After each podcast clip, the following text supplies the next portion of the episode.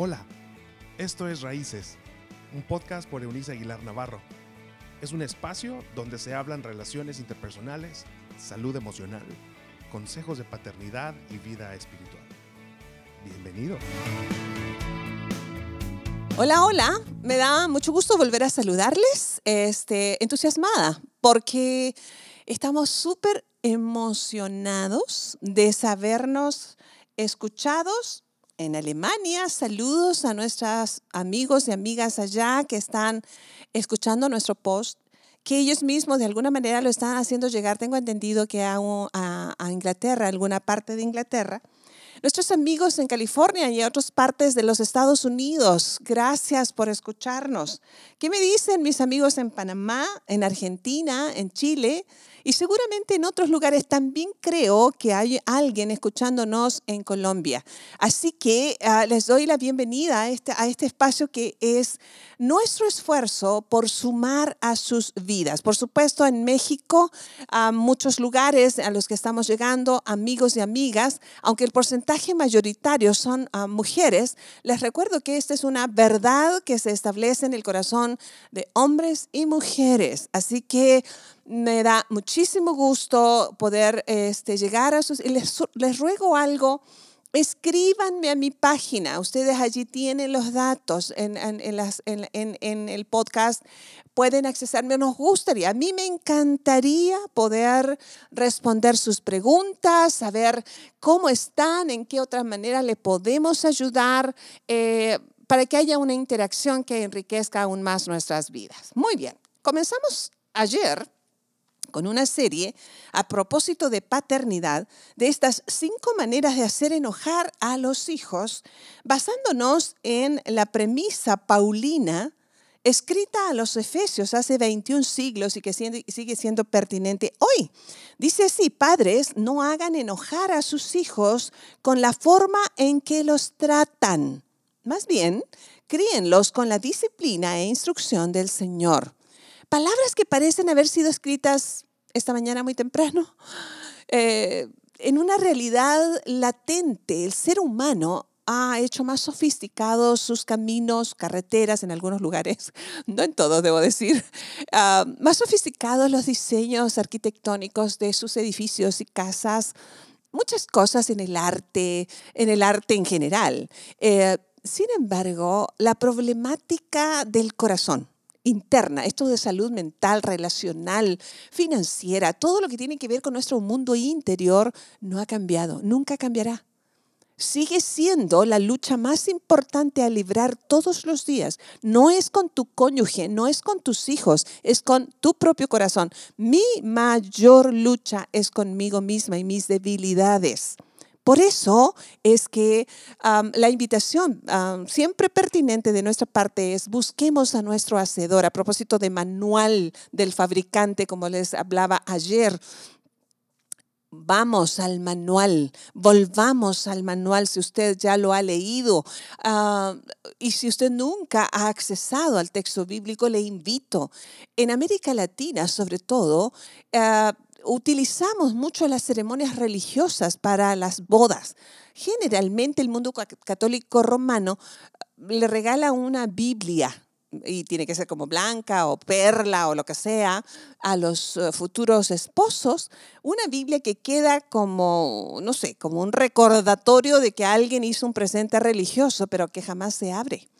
Yo le invito a abrirla, porque ignoramos Mientras, pues, ignoramos el contenido de vida abundante y buena que hay en el texto bíblico, estaremos como lo que leía yo ayer, donde no hay dirección divina, no hay orden. Feliz el pueblo que cumple la ley de Dios y la ley de Dios se refiere a esta suma de principios de vida que se pueden establecer más allá de las culturas, más allá de los pueblos, más allá de la sociedad, más allá de las creencias.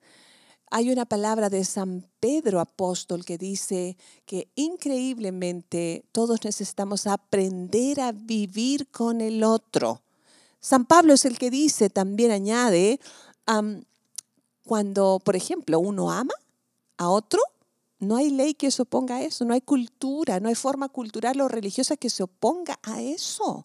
El amor siempre nos hará bien. Por eso cuando formamos los hijos, como hablamos ayer, haciéndolos enojar por medio de la improvisación de la vida, donde no tenemos un rumbo, donde no, no tenemos un bosquejo, no tenemos un plan de acción. Ah, les sugería ayer, ya comenzó, ya buscó su, su, su libreta donde va a empezar a escribir. Sea usted un papá, mamá soltero, este, o si está en un matrimonio, en el mejor de los casos, cuando se ponen de acuerdo para hacer un proyecto para sus hijos, pero si usted está en matrimonio, sea el hombre o la mujer, el único interesado, yo siempre he dicho que con uno de los padres que se interese. Oiga, lo ideal es que ambos participen. Eso trae salud mental. Los hijos aman vernos involucrados a ambos. Pero bueno, pues si no se puede, alguno de los dos tiene que hacerlo por amor a esos hijos. Hoy día vamos a estar hablando sobre la segunda manera de hacer enojar a los hijos. Les decía yo ayer, como a modo de introducción, que una frase muy común que tenemos en, en la sociedad es esto de estos muchachos, ¿cómo me hacen enojar? Y les hacía también mención de que San Pablo mientras escribe a los Efesios esto de padres no hagan enojar a sus hijos, comienza en realidad ese capítulo número 6 de esa carta, los, los, primeros tres versos, se refiere a los hijos y dice, entre otras cosas, hijos obedezcan a su padre en todo. Y nos ha pasado, me ha pasado en los años de conferencista, de consejera familiar también, que los padres cuando escuchan esta palabra, Dicen, sí señora o sí caballero, dígales a los hijos porque siempre son los rebeldes. Pero, ¿qué me dice de que Dios está llamando la atención también de los padres? Porque nosotros podemos provocar la ira de nuestros hijos o el enojo silencioso de nuestros hijos. No se olvide que dentro de cada bebito, de cada niño escolar, de cada adolescente, hay un adulto por despertar y despertará como resultado de lo que tú y yo como padres hayamos sembrado en sus vidas. Así que la segunda manera que tenemos eventualmente de hacer enojar a nuestros hijos es mostrando preferencia por uno de los hijos. Ahora, si usted tiene un solo hijo, bueno, al menos no, no cometerá este er, eh, grave error y sin embargo, los que eh, tienen solamente a un hijito o hijita, corren el riesgo de sobreprotegerlo o de plano abandonarlo. Así somos los, los seres humanos, así de complejos y complicados. Pero mire, que si nosotros tenemos más de un hijo, déjeme y le digo, uno de uno de los dos va a heredar las debilidades de la mamá y el otro heredará las debilidades del papá. Y si tenemos un tercero, como es mi caso, bueno, sus debilidades serán como una mezcla de, de la suma de las del papá y la mamá, pero les añado un dato extra interesante.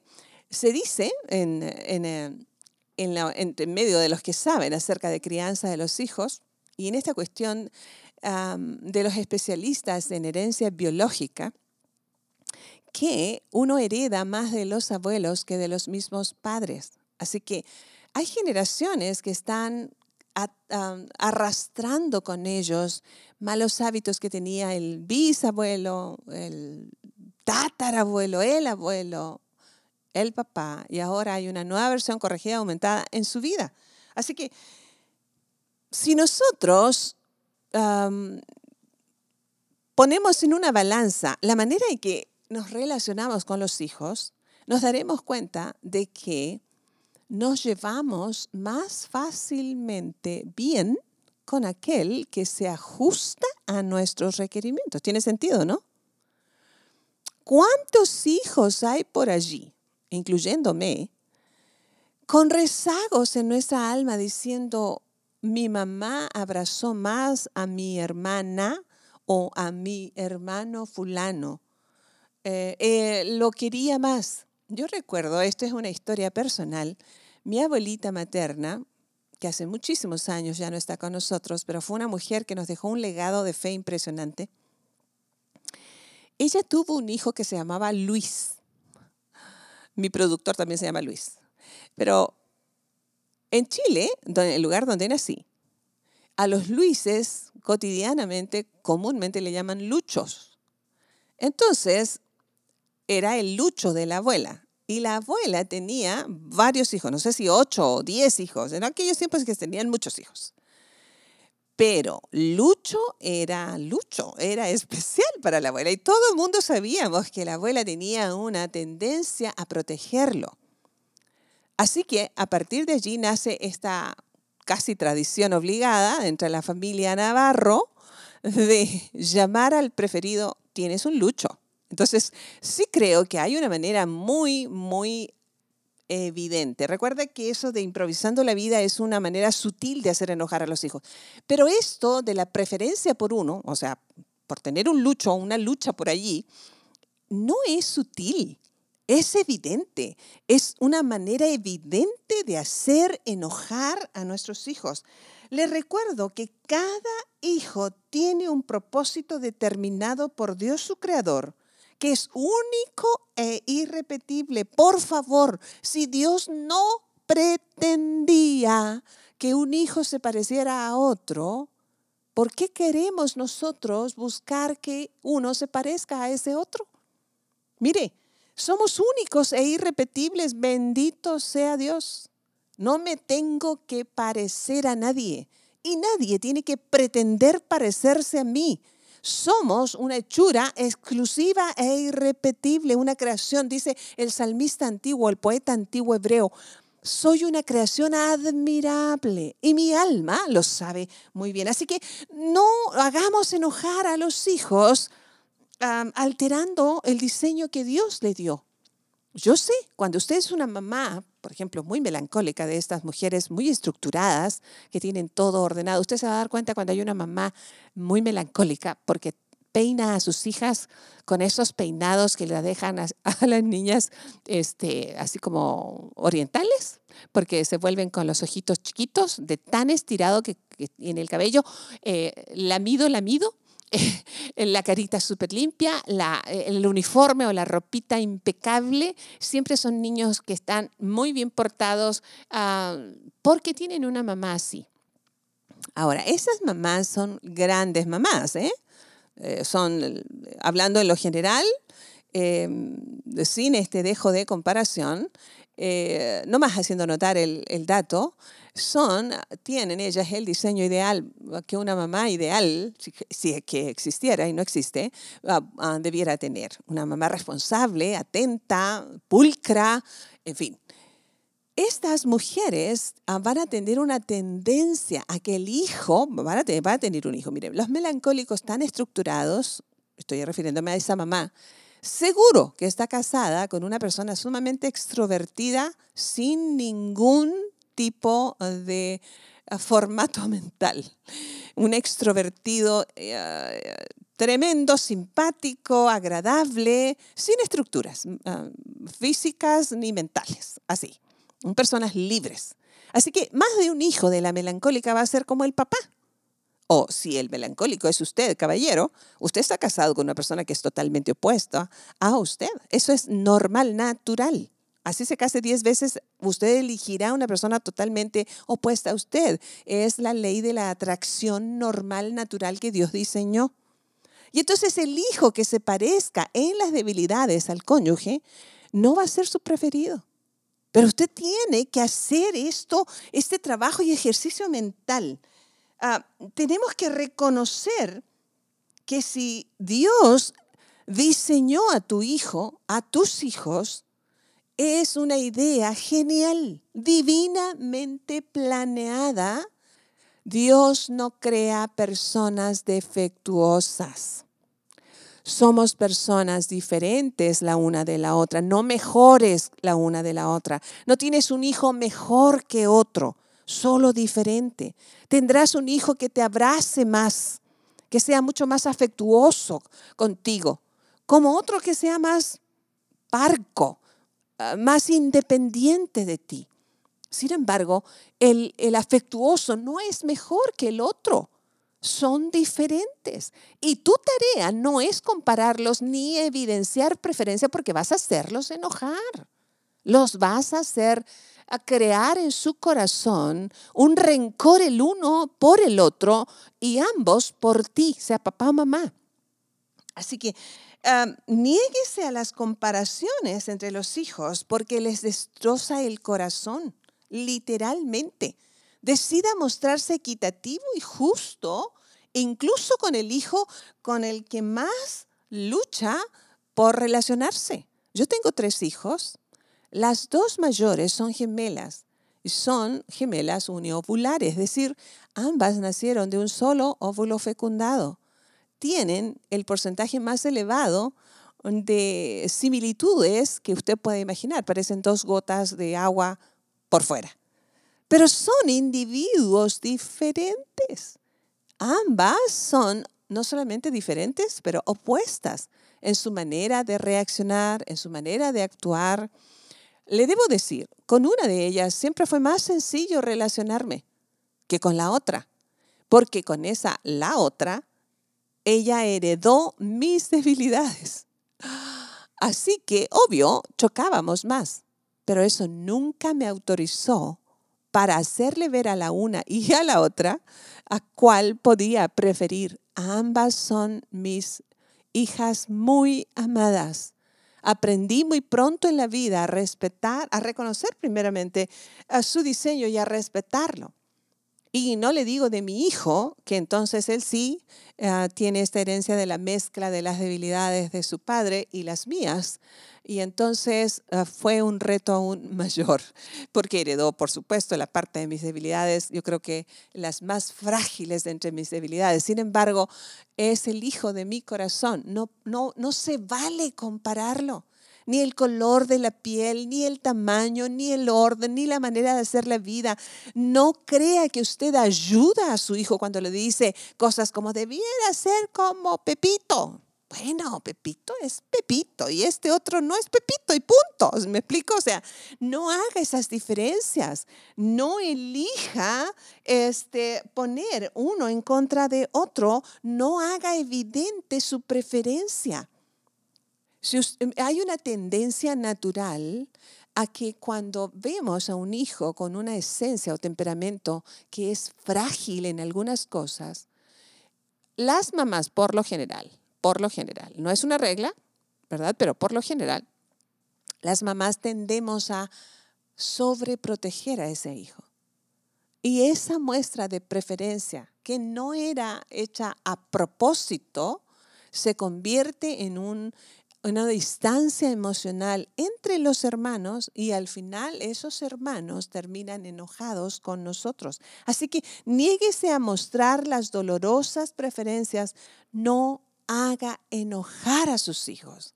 Haga una lista, le digo, en esa libreta que comenzó ayer con su proyecto, ponga el nombre de cada hijo, aunque sea adulto. No, no, por favor, no, no hay edad para comenzar de nuevo con los hijos haga una lista bajo ese nombre de todas sus fuerzas, las fuerzas de sus hijos, y una lista a un lado de sus debilidades. Las debilidades de nuestros hijos no son para avergonzarlos, no son para compararlos con las fuerzas del otro, son para ayudarles a fortalecerlas con, la, con el apoyo de los principios divinos y a agradecer a Dios en nuestras plegarias por las fortalezas que cada uno de ellos tiene. Así que tenemos una tarea enorme frente a nosotros. Cualquiera puede ser, le voy a decir, alcanzar eh, metas financieras, métale ganas, échele mucho esfuerzo, lo va a lograr. Prepárese y logrará ser un gran orador, oradora. Y no sé, a lo mejor el mejor astronauta, ¿por qué no? El científico brillante. Para mí eso no me asombra, pero me impresiona siempre cuando hay un papá y una mamá tan metidos en su papel, en su privilegio de paternidad, que se, se enfoca en desarrollar conocimiento que les lleve a mejorar la relación con sus hijos. Así que vuelva sobre sus pasos, es decir, en, en otras palabras, arrepiéntase. Recuerde que es una palabra militar, no religiosa. Arrepiéntase. váyase hacia otra dirección. Pídale perdón a sus hijos si los ha comparado. Ve que nosotros empezamos a hacer diferencias con eso de mi negro. Pues si usted tiene un hijo moreno y le puso dos nombres, hay veces en que, por ejemplo, en Chile está eh, como por ley obligado a poner tres nombres, mínimo, em, por cuestiones de, de riesgos de que coincidan en nombres y apellidos las personas. Usted le pone tres nombres, o cuatro, o cinco, como le pasa a, los hijos de, las eminencias. Pero le dice negro. Eh, ¿Sabe? A mí me entristece. Y usted puede alegarme, lo, lo, digo con cariño, él sabe que lo amo. Pero entonces, ¿para qué le puso nombre si le va a llamar por un apodo? Y además es un apodo peyorativo, es algo que, que hace recalcar algo, valga la redundancia, que usted cree es una debilidad. Cuando a Dios le pareció maravilloso que su hijo tuviera ese color de piel. Al creador le encantó el tamaño, bajito, mediano o alto de su hijo, su hija. Dice, decimos en, en, en México, es que es tan lindo el bebé porque es güerito. En Chile ese modismo significa otra cosa, pero en México significa que es rubio. Y por eso es bonito. Y la gente dice, no está bonito porque está morenito. ¿Quién nos mintió? Y entonces hacemos esta diferencia. La diferencia. Comparamos desde el color de piel, les digo. Debiera ser estudioso como tu hermano o hermano. Eh, ¿Sabe qué? Deje ese discurso ya. Pida perdón a sus hijos. Comience de nuevo. Los está haciendo enojar y los está haciendo ponerse el uno en contra del otro, que es mucho más triste todavía. Así que quiero terminar recordando únicamente, si realmente amamos a nuestros hijos, entonces nosotros vamos a dejar de compararlos el uno con el otro y reconocer, que cada hijo tiene un propósito y un destino diferente. El propósito en todo caso es hacer el bien a su generación, con su diseño, con su ah, tamaño, con su color de piel, con su área de inteligencia, sea científica o sea eh, en la biología, o sea en las letras, o sea en las artes, es único e irrepetible y no tiene que ser comparado. No haga enojar a sus hijos comparándoles. Dios y Padre, yo te ruego en esta hora por los tal vez millones de corazones de hijos heridos. A lo mejor nosotros somos adultos hoy, tal vez abuelos, cuyos padres nos hirieron porque nos compararon con el hijo que era más ordenado que nosotros o era, se mostraba más listo en la escuela, tenía mejores resultados académicos, pero nos hirieron. Yo espero que haya sido sin querer. Pero si además hubo alevosía en esto. Perdona a esos padres. Perdónanos cuando hemos hecho comparaciones inútiles y, dolosas ah, con nuestros hijos. Hemos mostrado preferencias que, ni tú has planeado tener con ninguna de tus criaturas. Perdónanos. Recibimos tu perdón por lo que Cristo hizo por nosotros en la cruz. Y al mismo tiempo recibimos esperanza de que podemos cambiar nuestra historia, cambiar la dinámica de nuestra casa y de nuestra paternidad. Recibimos esto junto con tu paz en el nombre del Padre, del Hijo y del Espíritu Santo. Que así sea. No hagamos enojar a nuestros hijos improvisando la vida o mostrando preferencia más por uno que por otro.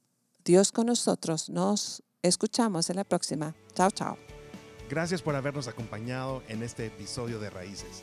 Te invitamos a que te suscribas en la plataforma de tu preferencia y también que puedas compartir con aquellos que están en tu mundo de este contenido. Puedes seguir conectado a través de la página web www.euniceaguilar.com. También en Facebook, búscanos como Raíces Familias Estables y en Instagram como arroba Eunice Aguilar N. Nos escuchamos en la próxima.